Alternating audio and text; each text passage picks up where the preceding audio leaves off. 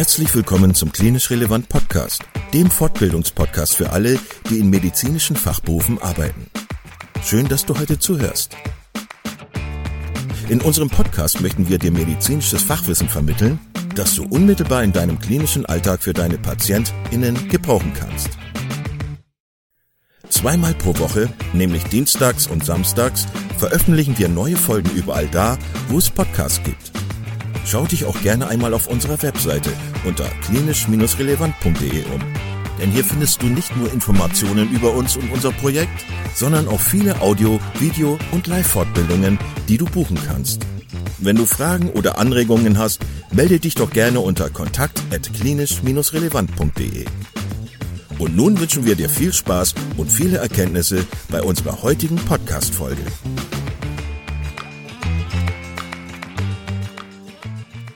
Heute mit Dr. Caroline Bialon mit dem ersten Teil zum Thema Glücklich im Arztberuf. Liebe Caroline, ich begrüße dich ganz herzlich im Klinisch Relevant Podcast. Ich freue mich sehr, dass du heute hier bist. Ähm, du hast ein Buch geschrieben. Das finde ich toll. Das ist äh, auf jeden Fall schon mal äh, eine ganz tolle Geschichte. Ähm, und du hast ein Buch geschrieben, das für äh, Ärztinnen und Ärzte sicherlich interessant sein dürfte, weil es geht um das Thema Glück. Äh, ich kann mir vorstellen, jeder kann ja irgendwie Glück gebrauchen. Ähm, viele Leute reden über das Glück und äh, im Kontext mit dem Arztsein ist das ja sowieso noch was Spezielles. Deswegen, also ich finde, dass dieses Buch total notwendig ist und äh, total schön geworden ist. Bevor wir jetzt einsteigen in das Thema Glück, würde ich dich gerne ähm, ein bisschen mehr kennenlernen und ähm, ja, die Hörerinnen und Hörer natürlich auch. Deswegen erst einmal die Frage, wer bist du und was machst du in deiner ärztlichen Tätigkeit? Lieber Kai, vielen Dank, dass ich bei Klinisch Relevant dabei sein darf. Vielen Dank für die Einladung zum Podcast. Und ich freue mich natürlich sehr, auch mit dir über das Thema Glück im Arztberuf sprechen zu dürfen, weil es mir wirklich ein Herzensthema ist. Ähm, für mich persönlich ist der Arztberuf der schönste Beruf überhaupt und ähm, ich bin Allgemeinärztin. Ich wohne in der Nähe von Stuttgart. Ich bin verheiratet, habe zwei Kinder von vier und sieben Jahren. Also auch genau in diesem zwischen Beruf und Familie und ähm, allem, was da an Themen dazukommt. Ähm, ich bin zu dem Buch gekommen durch meine Patienten und durch meine eigenen Begegnungen mit ähm, früheren Kommilitonen, aber auch mit Kollegen, ähm, wo ich immer wieder erschrocken war, wie aus ganz motivierten, ganz ähm, ja wirklich passionierten Medizinstudenten recht ähm, entweder immer noch sehr begeisterte Ärzte geworden sind, aber zum Teil eben auch sehr erschöpfte Ärzte oder zum Teil auch sehr desillusionierte Ärzte oder auch ähm, Mediziner, die sich entschieden haben, einfach aufgrund ihrer Erfahrungen im Medizinsystem auch ähm, dem Arztberuf nicht weiter zu folgen, sondern lieber andere Wege zu gehen. Und ähm, gerade auch in den Begegnungen mit den Patienten, die da natürlich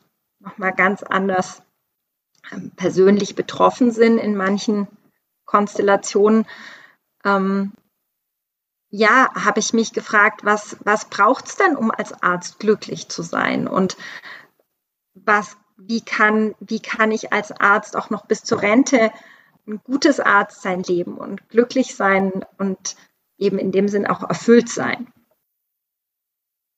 Darf ich noch mal kurz ein bisschen tiefer reinfragen? Du hast gesagt, du bist Allgemeinmedizinerin. Ähm, äh, in welchem Kontext arbeitest du? Also bist du rein schulmedizinisch unterwegs oder einfach damit wir das so ein bisschen besser, dich so ein bisschen besser kennenlernen? Genau. ähm, ja, also ich bin dann auch einen eigenen Weg gegangen. Ich bin ähm, klassische Allgemeinärztin und da ähm, lasse ich auch nichts drauf kommen, sozusagen. Das, ähm, die klassische westliche Medizin, wie wir sie bei uns haben, da lasse ich auch, das ist für mich absolut die Basis. Und ähm, ich arbeite eben auch komplementärmedizinisch, eben gerade mit Naturheilverfahren, Ich habe eine Weile in einer anthroposophischen Klinik in der Schweiz gearbeitet. Ich bin mit Homöopathie sozialisiert worden. Ähm, aber es ist eben für mich immer komplementär. Also es gibt einfach Bereiche, wo, wo die sogenannte Schulmedizin, unsere westliche Medizin, an ihre Grenzen stößt oder wo Patienten eben auch Bedürfnisse haben. Und da ist es mir wichtig, das zusammenzuführen, aber eben unter einer ärztlichen Führung zusammenzuführen und zu gucken, was macht hier wirklich Sinn, in welchem Kontext.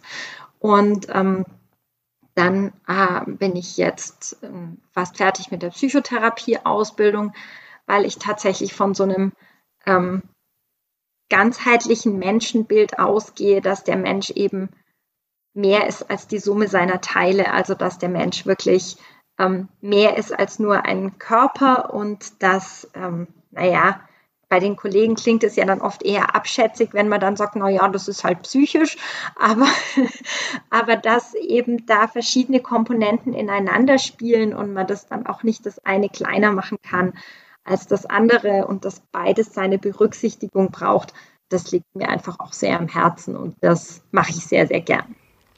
Genau. Du hast gerade gesagt, dass deine Patienten und deine Patientinnen dich auch so ein bisschen auf dieses Thema Glück gebracht haben. Das, äh, kannst du das noch mal ein bisschen genauer erklären? Na, also es ist halt schon so, dass, also ich habe diese Art von Arbeit, die ich mache, mache ich tatsächlich in der eigenen Privatpraxis. Ähm, und Privatpatienten sind ja eigentlich so dem Vorurteil nach Patienten, die eher noch besser behandelt werden als andere. Ähm, Wobei mir das nicht nur bei meinen Patienten in der Praxis so geht, sondern ich fahre auch ziemlich viel ärztlichen Bereitschaftsdienst. Also wenn man die 116, 117 anruft, dann komme ich äh, mitunter. Und ähm, das mache ich auch sehr gern als Gegenstück zur Praxis. Und sowohl in der Praxis wie auch dort ähm, sind die Geschichten, die manche Pat Patienten erzählen, einfach schon sehr erschreckend, wie ihnen von Ärzten auch begegnet wird. Also ich hatte gerade heute Morgen, kann ich es wirklich direkt frisch wieder erzählen, hatte ich einen Patienten, der nach einer Prostatakarzinomoperation ähm, zwei Stunden später gleich nochmal operiert wurde, weil er einen Darmdurchbruch hatte, ganz schlimm Blutverlust im Verlauf Thrombose, Lungenembolie, alles, was man nicht haben will, dem ging es richtig, richtig schlecht. Und als er dann nur auf der Visite danach, und das glaube ich ihm, weil das ist auch ein sehr höflicher Mensch und ein sehr, ähm, ja, er dann gefragt hat, wie das denn war und ob da womöglich was schiefgelaufen ist, ähm, da kam dann wirklich sehr, äh, da, da wurde er richtig, hat er erzählt, dass das richtig schlimm für ihn war, dass er so in den Senkel gestellt worden ist und dass der äh, Kollege dann ihm gesagt hat, ja, und Ihren Katheter, den behalten Sie wahrscheinlich bis ans Lebensende und das Stoma werden Sie wahrscheinlich auch behalten und ähm, dass Ihnen das natürlich in so einer Situation, jetzt mal ungeachtet dessen, welche Worte wirklich gefallen sind, darum geht es nur sekundär, aber dass man als Patient einfach sehr ausgeliefert auch ist und da wirklich auch was Schreckliches erlebt hat und es gar nicht darum geht, Schuldige zu suchen oder so, sondern wirklich auch anzuerkennen, oh, das ist bei Ihnen richtig, richtig schlecht gelaufen, so gelaufen, wie wir uns das gar nicht wünschen. Und ich kann verstehen, dass Sie frustriert sind. Das ähm, sondern wie dann eben auch so eine Macht dann schon ein Stück weit ausgespielt wird. Das hat mich zum Beispiel gerade heute frisch schon wieder ziemlich betroffen gemacht. Aber es gibt natürlich die viel häufigeren Beispiele, dass man auf der Notaufnahme ist und der Kollege schlurft irgendwie rein und setzt sich an den Computer und hat einen kaum angeguckt und tippt irgendwie in den PC und sagt, ja, oh, was der rechte oder der linke Arm? Ah oh, ja, hm, gehen Sie mal zum Röntgen. Also und dann kommt nach dem Röntgen die Schwester und sagt, ja, wir machen jetzt rechts den Gips, der Arm ist ja gebrochen. Und das war dann der Arztkontakt. Also, und das, das, ist einfach gar nicht so selten. Ja, das, ne? so. das stimmt, ja. ähm, du hast gesagt, dass, äh, dass du so aus deinem persönlichen Umfeld auch einfach äh, Kolleginnen und Kollegen mitbekommen hast, die ja, so ein bisschen den Mut und die Kraft ähm, verloren haben und auch die Lust vielleicht am ärztlichen Beruf. Ist es dir persönlich auch schon mal so gegangen, dass du in so ein Loch gefallen bist? War das vielleicht auch Teil der Motivation oder eigentlich gar nicht? Also meine Motivation hatte ich glücklicherweise immer. Und ich war auch jemand, ich musste mir, also ich habe gleich meinen Studienplatz gekriegt und mein Studium konnte ich so durchziehen, aber mir ist es nie so zugeflogen. Also das war für mich schon immer ein ganz bewusster Akt, diesen Weg zu gehen. Und ähm, das ist es eigentlich auch geblieben. Also ich habe auch meine Stationen, das war schon sehr bewusst. Und da sind wir vielleicht auch schon bei dieser, ähm, bei dieser Zweiseitigkeit. Es ist schon auch anstrengend gewesen. Und ich hatte zum Beispiel meine erste Stelle in der Onkologie mit ganz viel palliativer Onkologie. Ähm, und wir hatten also mein Dienstschluss wäre um halb fünf gewesen, aber ich habe schnell begriffen, dass ich keinen Termin vor 19 Uhr legen sollte. Ähm, und natürlich war das sehr erschöpfend und ich glaube, ich war auch nie so oft erkältet in meinem Leben oder krank wie in meiner Assistenzarztzeit. Ich hatte dann das Glück, dass ich ähm, doch immer wieder in einem, in einem sehr positiven oder unterstützenden Umfeld war und dass da immer wieder auch Menschen waren, die das dann sozusagen abgefedert haben oder die mir dann positive Bestärkung gegeben haben und dass ich einfach von mir aus das Gefühl hatte, dass ich auf dem richtigen Weg bin. Und ähm, dann ging das auch gut. Aber ähm, nein, so Einbrüche hatte ich nicht, aber leicht war es nicht immer. Wie ist es dann gekommen, dass du tatsächlich ein Buch geschrieben hast? Das ist ja auch, glaube ich, nochmal ein Riesending. Also man muss ja einen Verlag finden, man muss, äh, man muss tatsächlich auch was auf, zu Papier bringen, man muss das lektorieren lassen und so weiter und so weiter. Willst du das noch kurz erzählen? Ja, gern. Also ich habe ähm, ich habe tatsächlich, bin ich eine Weile sehr damit umgegangen oder gehe ich immer wieder, dass ich mich wirklich so mir Zeiten nehme, wo ich mich frage, was möchte ich wirklich machen oder was sind meine nächsten Ziele, was, was ist mir jetzt wirklich wichtig.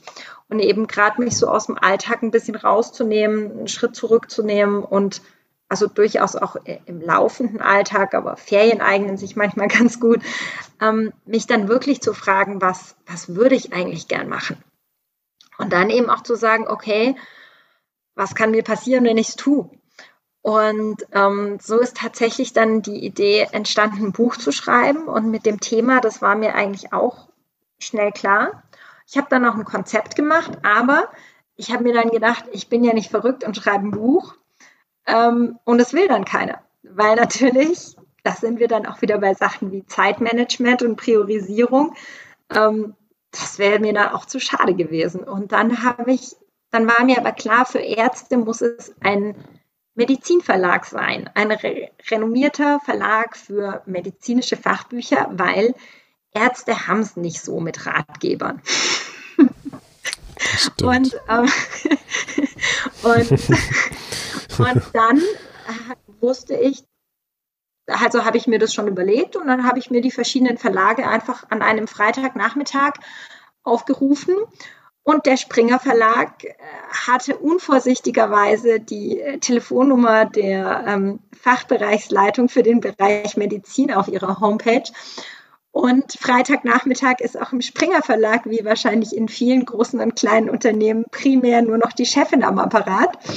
Und so habe ich da angerufen und hatte tatsächlich die Leiterin für den Bereich Medizinpublikationen am Telefon. Und der habe ich dann mein Konzept geschildert und die fand es gut. Und ich habe ihr, also wollte das natürlich noch schriftlich und so. Aber das hatte ich ja schon, das konnte ich ihr dann ziemlich schnell schicken. Und ähm, ich glaube, zwei Wochen später hatte ich das erste Telefonat mit meiner Editorin. Und ähm, so nahmen die Dinge ihren Lauf. Genau. Das, das hört sich an, als ob das irgendwie von irgendeiner Kraft unterstützt wurde, von welcher auch immer. ja, nein, ähm, ich, ich, mag diesen Satz, Schicksal ist, wenn der liebe Gott inkognito bleiben möchte oder Zufall ist, wenn der liebe Gott inkognito bleiben möchte. Ne? Aber wie auch immer. Lass uns mal zu dem Thema Glück an sich kommen, weil das ist ja so ähm, das erste Kapitel bei dir im Buch, da, da, gehst du auf das Thema Glück ein. Also was ist das überhaupt? Ne? Das ist ja so ein riesiges Wort, äh, das natürlich für jeden irgendwie unterschiedlich belegt ist.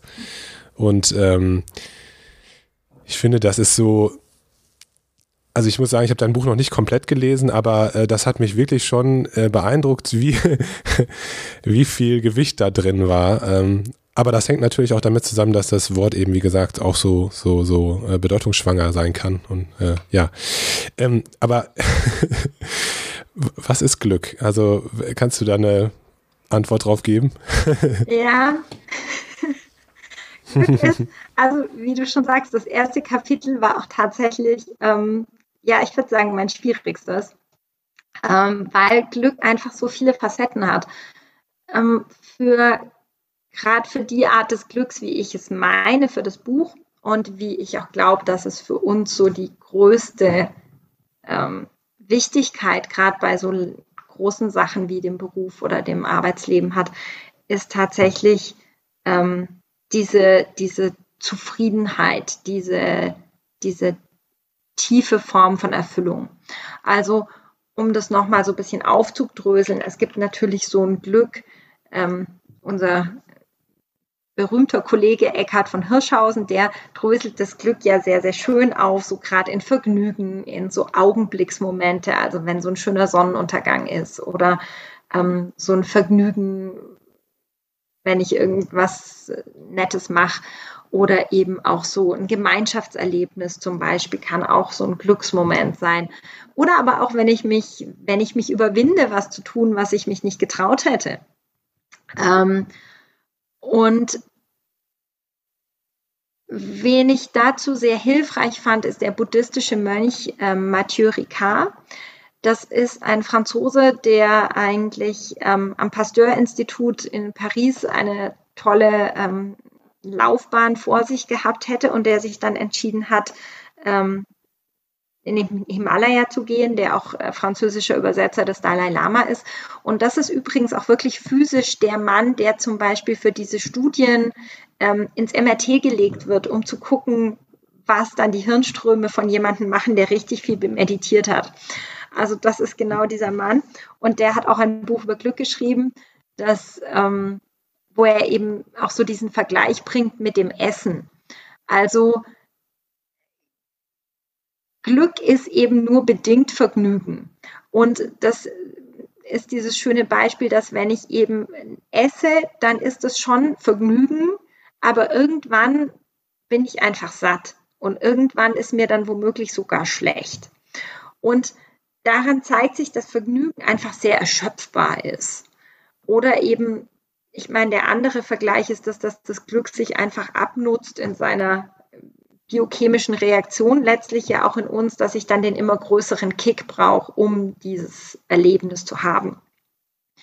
Und um beides kann es natürlich nicht gehen. Also wenn eins von beiden oder beides der Maßstab für Glück im Beruf wären, dann ja, ich denke, das würde nicht gut ausgehen. Ähm, sondern es geht wirklich um so eine tiefe Zufriedenheit, um dieses Gefühl, ich bin hier richtig, und das, was ich tue, macht Sinn. Und das ist wirklich was, was für den Arztberuf ja was ist, was den Beruf auch prädisponiert für Glück, ist dieses Gefühl der Sinnhaftigkeit. Also wenn ich wirklich sage, ich kann hier Menschen konkret helfen, denen es schlechter geht, dass es ihnen besser geht. Und natürlich ist das dann eine Frage des Perfektionswunsches, äh, ob ich dann jeden heilen muss oder ob mir eine Schmerzverbesserung auf der Skala von sieben auf drei schon reicht. Ähm, aber all das ist ja eigentlich sinnhaft, wenn ich damit Menschen helfen kann. Und das ist ja auch das, womit ganz viele Medizinstudenten ins Studium starten und sagen, ja, ich ähm, habe ein Top-Abi und ich habe alle Möglichkeiten offen, aber genau dieses Studium will ich machen, weil ich da einfach intellektuell gefordert bin, weil ich da verschiedenste Möglichkeiten habe, mich zu verwirklichen.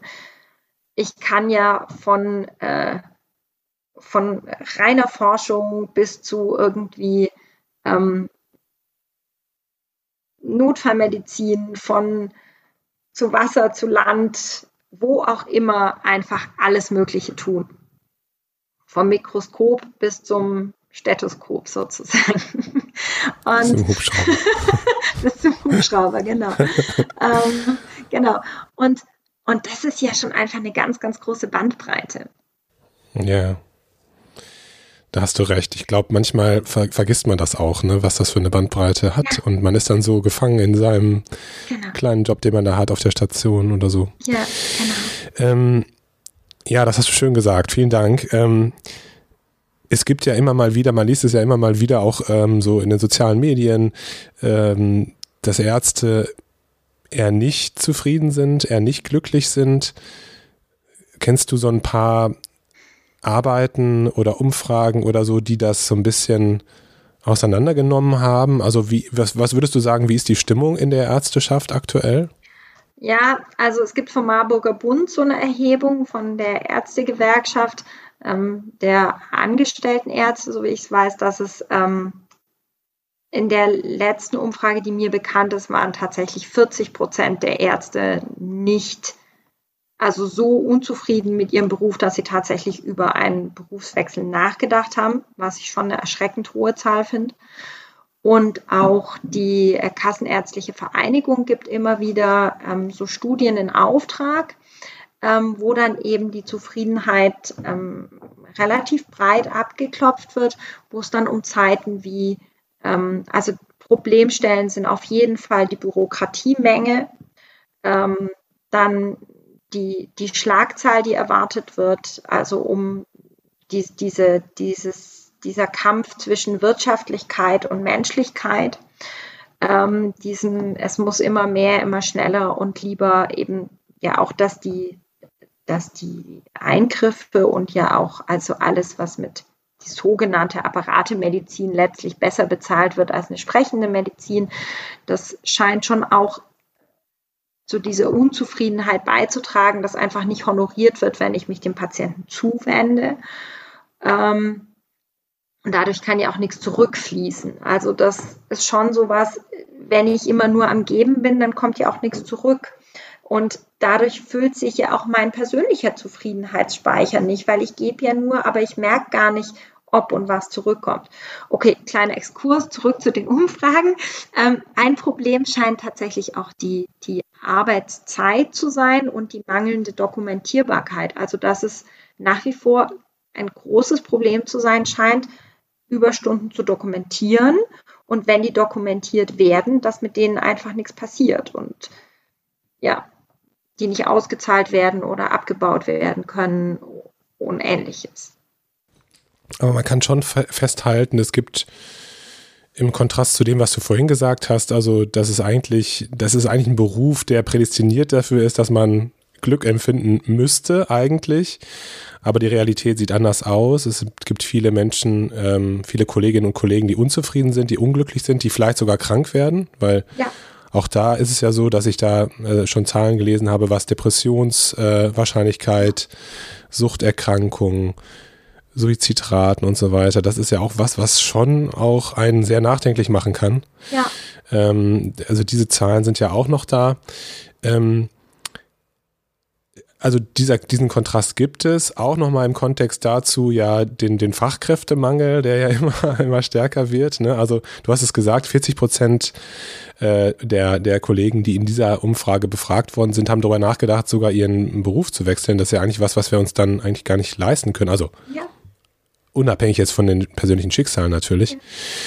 Ähm, du hast es gerade schon angerissen. Also du hast gerade schon so ein paar Faktoren genannt, ähm, warum das so sein könnte. Bürokratie, ähm, das ganze, der ganze Papierkram, den man hat, das, das kenne ich noch gut aus der Klinik.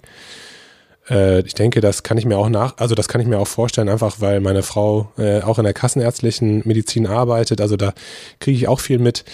Ähm, Du hast gerade gesagt, dass Überstunden, Arbeitszeiten, äh, dass, dass das ein Problem ist. Gibt es noch andere Faktoren, die du vielleicht ähm, ja, aufführen könntest oder die dir aufgefallen sind in deiner Recherche, warum dieses Glück getrübt wird? Ja, also was im Ärzteblatt auch nochmal sehr schön ähm, aufgedröselt wurde, ist halt auch die Sache mit der Ausbildung. Also dass ähm, wirklich dieses, gerade für die jungen Ärzte, für die jungen Assistenzärzte auch dieses ähm, einen älteren, erfahreneren Arzt zu haben, einen erfahreneren Assistenzkollegen oder einen Oberarzt, ähm, der einen so ein bisschen an die Hand nimmt, der einem Sachen zeigt, der auch so ein bisschen, ja, wo man so das Gefühl hat, sich auch so da so ein, so ein Backup zu haben, ähm, der einem Rücken stärkt, dass das einfach durch diese Wirtschaftlichkeitserwägungen auch mehr und mehr verloren geht. Und dass dadurch ähm, dieses Ausgeliefertsein zwischen dieser dem das mal liefern muss, also dass er einfach die Station umgetrieben werden muss oder dann die Patienten auch in der Klinik, in der Praxis halt behandelt werden müssen in der hohen Schlagzahl, ähm, dass gleichzeitig dieser hohe Unsicherheitsfaktor, der von der noch nicht vorhandenen Erfahrung kommt, dass der auch ganz äh, ganz störanfällig macht, auch für psychische Erkrankungen. Und dass eben gerade junge Assistenten da besonders gefährdet sind. Das konnte man schon ganz schön sehen, dass gerade die Oberärzte, Chefärzte, die äh, schon länger dabei sind, die einfach auch viel Erfahrung schon sammeln konnten, dass das sehr viel Sicherheit gibt. Und was natürlich auch ein ganz, ganz wichtiger Faktor ist, da sind wir ja eigentlich schon bei der Resilienz, was hält gesund, was hält glücklich in diesem Zusammenhang, ähm, ist eben auch dieser Pol, dieser Gegenpol, dieser soziale Ausgleich. Also habe ich einen Freundeskreis, funktioniert meine Familie, habe ich da einen Hintergrund, der, der noch ein Thema außerhalb meiner ärztlichen Tätigkeit ist. Und das wird natürlich mit Überstunden, mit intensiven Arbeitszeiten, mit Diensten gestört. Also und das muss eine Familie dann erstmal mitmachen. ähm, und gleichzeitig, wenn ich dann daheim auch noch Ärger habe und im Beruf auch schwierig ist, dass ich dann nicht so resilient bin, dass ich dann einfach auch anfälliger bin für destruktive Kompensationsmechanismen. Ähm, das ist dann gut nachvollziehbar. Und Ärzte führen, führen ja, und das hat mich auch immer erschreckt. Ärzte sind ja nicht nur äh, Stammgäste unter den Top Ten der berufsassoziierten äh, Suizidlisten, also der Suizidraten nach Berufen kategorisiert, sondern ich meine, Ärzte sind ja auch schon lange äh, bekannt, dass es Probleme gibt mit Suchterkrankungen, ähm, aber eben auch mit Burnout, Depressionen. Wobei wir ja dann auch wieder das große Problem haben, dass ja Ärzte nur sehr ungern zum Arzt gehen. Das heißt, das heißt ähm, bis ein Arzt eine ähm, adäquaten Therapie zugeführt wird, ist es ja auch nochmal ein weiterer Weg als bei den meisten unserer Patienten. Das ist, das ist das Kind meistens schon in den Brunnen gefallen, ne? Ja, Caroline, ich würde gerne hier schon einen Punkt machen. Also es kommt mir vor wie schon, wobei wir schon eigentlich sehr, sehr viele Sachen besprochen haben. Ähm, ich würde gerne äh, hier aufhören für heute, aber du bist ja so nett und hast ähm, ja zugesagt, weiter in das Thema einzusteigen, weil klar, jetzt haben wir ganz viele jetzt haben wir so ein bisschen so einen Status quo erhoben. Ähm, die Frage ist ja, wie kommt man möglicherweise aus, diesen, aus diesem äh, Problem heraus? Und ähm, deswegen, also ähm, danke für heute. Vielen, vielen Dank. Ja, ich äh, danke äh, dir sehr herzlich. Die Zeit verfliegt und ich freue mich natürlich, dass wir von den schwierigen Punkten auch noch zu denen kommen, die hoffentlich hilfreich und konstruktiv sind. Genau, also das ist ja das Ziel dieses Gesprächs mit dir oder dieser Serie von Gesprächen mit dir, dass wir natürlich hinwollen zu dem, äh, zu dem leuchtenden Glück und dem Spaß an unserem, unserem Beruf. Denn auch ich muss sagen, dass ich das unheimlich gerne mache, äh, unheimlich gerne Arzt bin. Und ja, deswegen, also wir vertagen das jetzt, äh, spannen hier den Bogen, den Spannungsbogen auf. Und äh, ja, vielen Dank für heute und ich freue mich schon auf das nächste Gespräch mit dir. Ich danke dir sehr. Schönen Abend noch, Kai. Tschüss. Danke, tschüss. Vielen Dank, dass du heute wieder zugehört hast und unser Gast gewesen bist. Wir hoffen sehr, dass dir dieser Beitrag gefallen hat und du etwas für deinen klinischen Alltag mitnehmen konntest. Wenn dem so sein sollte, dann freuen wir uns sehr über eine positive Bewertung bei Apple Podcasts. Falls du Lust hast mitzumachen und es einen Themenbereich gibt, in dem du dich besonders gut auskennst, dann melde dich doch gerne unter kontakt@klinisch-relevant.de. Gleiches gilt, wenn du Themenvorschläge oder konstruktive Kritik für uns hast. An dieser Stelle auch der Hinweis auf unseren Newsletter, den du unter www.klinisch-relevant.de abonnieren kannst und der dich immer auf dem Laufenden hält. Wenn du dich für unseren Newsletter einträgst, bekommst du einen 5-Euro-Gutschein, mit dem du in unserer Fortbildungsakademie einkaufen kannst. Wir wünschen dir jetzt bis zum nächsten Mal eine gute Zeit und freuen uns, wenn du bald wieder einschaltest. Pass auf dich auf, bleib gesund. Bis zum nächsten Mal. Ciao.